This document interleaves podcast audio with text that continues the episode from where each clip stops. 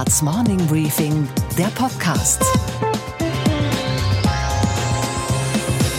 Einen schönen guten Morgen allerseits. Mein Name ist Gabor Steingart und wir starten jetzt gemeinsam in diese neue Woche. Heute ist Montag, der 4. März und in manchen Regionen Deutschlands nennt man diesen Tag auch Rosenmontag. Hello.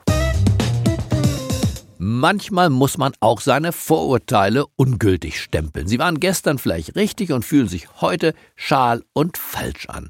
Womit wir bei Donald Trump wären, der am Wochenende für aufgeregte Schlagzeilen sorgte. We're back with an NBC News exclusive. The United States is planning to end a large-scale joint military drill, or all of them, with South Korea. Officials say the move is part of the effort to ease tensions with North Korea after the failed second nuclear summit between President Trump and Kim Jong-un. Die US-Regierung hat nach dem Scheitern des Gipfels von Vietnam gänzlich anders reagiert, als es die Weltöffentlichkeit erwartet hatte.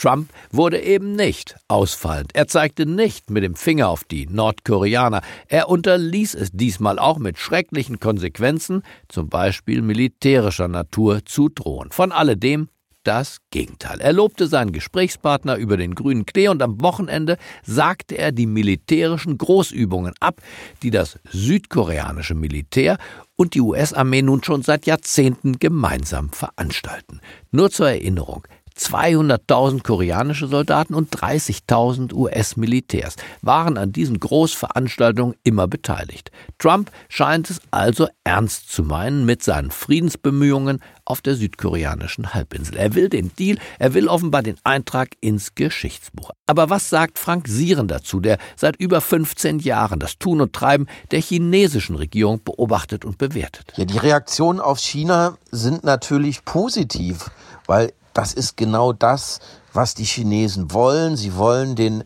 Nordkorea-Konflikt langfristig lösen. Unsere Themen heute. Weshalb die achtprozentige Lohnerhöhung für den öffentlichen Dienst zwar teuer, aber dennoch vernünftig ist warum die Deutsche Bahn als Unternehmen eine Zumutung und als Dienstleister eine Katastrophe ist. Die Bahn investiert in der Tat eine Menge, aber sie verteilt ihre Investitionen nicht sinnvoll im Netz. Und unsere Börsenreporterin Sophie Schimanski verrät uns, warum die digitalen Fahrdienste Uber und Lyft an der Börse in New York sich ein erbittertes Duell liefern. Ja, die beiden spannendsten Börsengänge dieses Jahr und es ist ein Kopf-an-Kopf-Rennen, aber Lyft wird wohl als erstes Geld an der Börse einsammeln. Und wir schalten kurz in den Karneval zu einer Jeckin namens Annegret Kramp-Karrenbauer. Im besten Fall erlebt Donald Trump in diesen Tagen seinen Nixon-Moment. Denn auch Richard Nixon, den man in Washington damals nur Tricky Dicky nannte, war der große Bösewicht der amerikanischen Innenpolitik. Vietnamkrieg, Watergate, Sie erinnern sich. Aber zwischen all dem hatte der Mann eben auch seine lichten Momente. So hat er zusammen mit seinem Außenminister, einem gewissen Henry Kissinger aus Fürth, die Öffnungspolitik gegenüber dem roten China konzipiert und am Ende eben auch durchgesetzt. Er war der erste amerikanische Präsident, der nach dem Sieg der kommunistischen Revolution nach Peking reiste. Das war im Jahr 1972, um den dortigen Kommunisten und Diktator Mao Zedong zu treffen zu umschmeicheln und für seine Bereitschaft zur Aufnahme diplomatischer Beziehungen zu belohnen, und zwar mit dem Rückzug der US-Armee aus Taiwan. Und obendrauf gab's einen Strauß blumigster Worte. As we look back over this week, we think of the boundless hospitality that has been extended to all of us by our Chinese friends. We have today seen the progress of modern China. We have seen the matchless wonders of ancient China. We have seen also the beauty of the countryside, the vibrancy of a great city, Shanghai. Womit wir wieder bei Donald Trump wären. Ich habe sofort nach Bekanntwerden der amerikanischen Entscheidung, nie wieder, so heißt es jedenfalls, diese Manöver mit Südkorea durchzuführen, in Peking angerufen, um den China-Korrespondenten Frank Sieren zu bitten, diesen doch bemerkenswerten politischen Schwenk, den viele unserer Kommentatoren in Deutschland heute gar nicht als Schwenk wahrgenommen haben, zu bewerten. Hallo Frank, ist das noch der erratische Donald Trump, wie wir ihn kennen? Guten Morgen, Gabor. Das ist gar nicht mehr erratisch, was wir da an den letzten Tagen von Donald Trump sehen, sondern das ist klug, taktisch geschickt und auch langfristig orientiert, wie er sich da verhält. Gibt es denn Reaktionen aus der chinesischen Führung auf diese, ja man ist versucht zu sagen, Realpolitik aus Washington? Ja, die Reaktionen auf China sind natürlich positiv, weil das ist genau das, was die Chinesen wollen. Sie wollen den Nordkorea-Konflikt langfristig lösen. Und ähm, ihre Politik ist ja auch eher eine Politik äh, der, der, des Pragmatismus, eine lösungsorientierte Politik. Und insofern unterstützen sie das natürlich, soweit sie können, und werden ähm, auf der anderen Seite den Kim auch anhalten, entsprechend auf diese Avancen zu reagieren. Wie, Frank, ist deine Prognose? Wie kann das Ganze ausgehen im besten aller Fälle?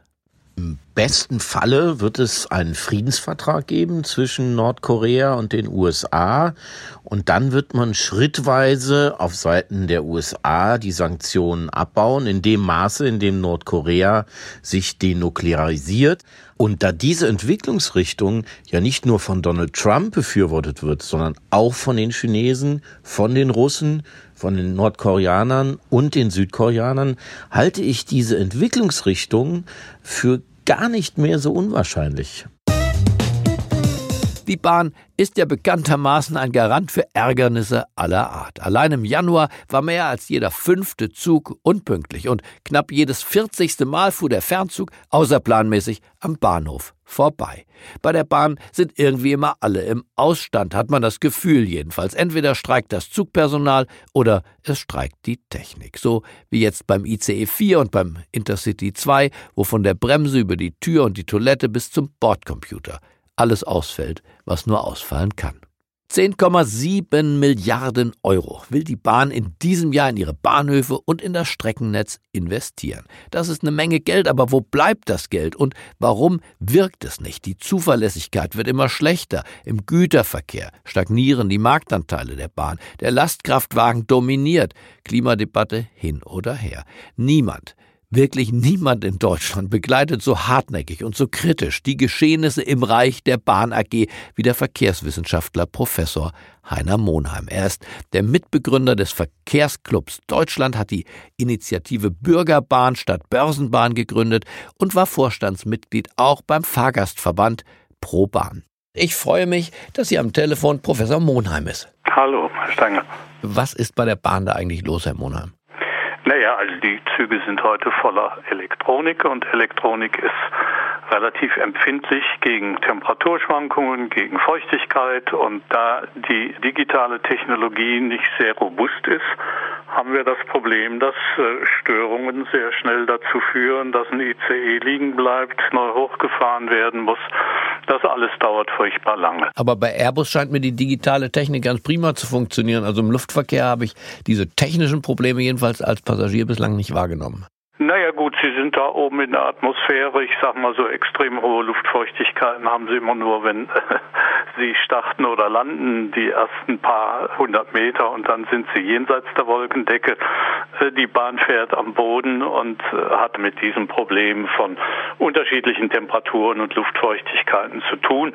Das muss nicht so sein. Das kann man sicherlich, wenn man von vornherein sich bewusst ist, dass es auch schon mal mehr als 36 Grad werden kann oder kälter als 20 Grad. Also da sind wir eher auf der Seite, was die Konstrukteure alles bedenken müssen.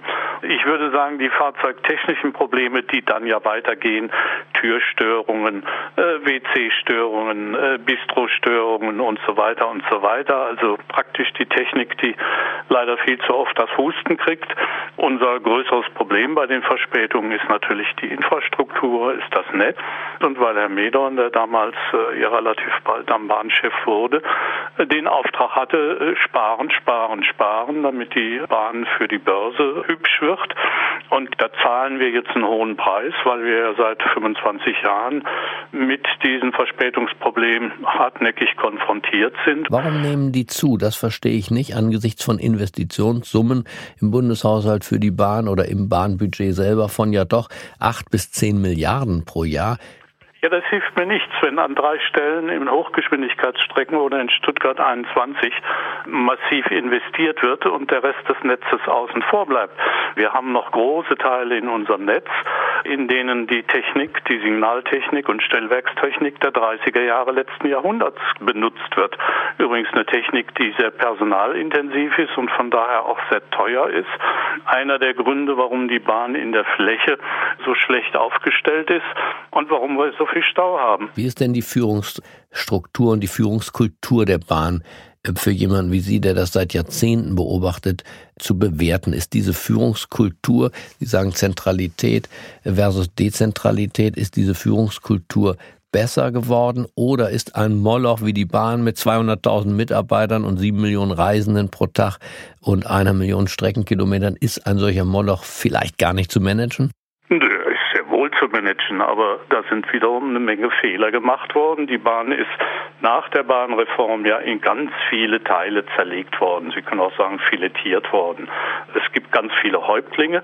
Gerade in den ersten 15 Jahren nach der Bahnreform sind ins Top-Management ganz viele Außenseiter, die von Bahn eigentlich keine Ahnung haben, sondern die primär als Sanierer ins Unternehmen kamen. Das heißt, Sie sagen schon auch, der Fisch stinkt vom Kopf her, der Vorstand ist zu branchenfremd, als dass er diesen Moloch ja, managen könnte. Das mögen ja gute Manager gewesen sein, Manager, die irgendein x-beliebiges Unternehmen sehr gut lenken können. Aber äh, die Deutsche Bahn ist nun nicht ein x-beliebiges Unternehmen, sondern ist ein sehr komplexes Infrastrukturunternehmen, mit dem man einfach sehr viel wissen muss, bevor man anfängt, mit der Axt irgendwo ins System zu schneiden. Auch heute werden jedes Jahr aufs Neue etwa 500 Kilometer weitere Schienenstrecken vom Netz genommen. Sie müssen sich das mal vorstellen vorstellen. Wir reden alle von Straßenentlastern, äh, die Schiene stärken, die Schiene ausbauen und sind gleichzeitig dabei, jedes Jahr 500 Kilometer vom Netz zu nehmen. Warum werden die vom Netz genommen? Was sind das für 500 Kilometer? Das sind in der Regel im ländlichen Raum Schienenstrecken, die zugegeben natürlich nicht im 10-Minuten-Takt wie äh, im Ballungsraum bedient werden, aber die natürlich ihre Berechtigung haben. Wir haben im ländlichen Raum auch Autobahnen, auf denen sich nur 4.000 oder 5.000 Fahrzeuge am Tag bewegen. Also unser Land ist nun mal so, dass wir auch dünn besiedelte Regionen haben, aber die brauchen natürlich auch ihren Schienenverkehr. Und es ist fatal für eine ländliche Region, wenn sie von der Schiene abgehängt wird. Und der jetzige Vorstandsvorsitzende, der vorher ja der Finanzchef der Unternehmung war, versteht der sein Handwerk oder würden Sie sagen, der falsche Mann am falschen Ort? Ich sagen, der hat inzwischen Gelegenheit gehabt, erst in seiner Rolle als Finanzchef ein bisschen was zu lernen von dem Geschäft. Aber ich würde immer noch sagen, dass äh, ja, er sehr viel mehr lernen müsste und auch sehr viel mehr Mut brauchen würde. Es ist der erste Bahnchef gewesen, der sich von Stuttgart 21 deutlich distanziert hat. Im Bundestag gab es eine Anhörung dazu, wo er sehr deutlich gesagt hat, wir würden das heute nie mehr machen. Und äh, ja, inzwischen ist ganz klar, dass so wie das bisher konzipiert ist, mit dem Verschwinden sämtlicher oberirdischen Schienen, dass so auf diese Weise die Kapazität dieses Knotens drastisch reduziert wird gegenüber dem, was er bisher konnte. Die Bahn investiert in der Tat eine Menge, aber sie verteilt ihre Investitionen nicht sinnvoll im Netz. Jetzt haben wir über den Vorstand und über die Technik gesprochen. Was ist eigentlich mit dem Minister und dem Aufsichtsrat? Oberhalb all dessen, was sich da abspielt, gibt es ja wirklich Aufsichtsgremien und darüber auch noch ein Bundeskabinett mit einem zuständigen Minister. Brauchen wir diese Aufsichtsgremien und den Minister überhaupt? Erfüllen die irgendeine Funktion in dem ganzen Durcheinander oder nehmen die ihre Funktion einfach gar nicht richtig wahr? Also wir haben Verkehrsminister seit Ewigkeiten gehabt, die, die alle mit dem Thema Bahn zunächst mal qua Profession von ihrem Hintergrund nichts zu tun hatten. Aber der aktuelle kümmert sich ja im Minutentakt, bestellt er ja mittlerweile den Bahnvorstandsvorsitzenden zu sich ins Büro zu einer Art Rapport. Er scheint sich ja zu interessieren. Naja, gut, äh, die Hütte brennt ja nun auch. Da muss irgendjemand Feuerwehr sein. Unser Problem ist, dass es äh, seit Ewigkeiten in Deutschland ja keinen wirklichen Gesamtverkehrsplan gibt. Wir bauen im Moment in Ballungsräumen die Autobahnen alle auf sechs Spuren, teilweise auf acht Spuren aus, hätten aber bitte gerne weniger Autoverkehr. Wenn wir außenbahnpolitisch in Deutschland vorwärts kommen wollen, dann brauchen wir ein Schienennetz, was nicht nur die Großstädte und die Metropolen anbindet, sondern wir brauchen im Fernverkehr Anschluss auch in kleineren Großstädten und in größeren Mittelzentren. Die sind alle vom Fernverkehr abgehängt.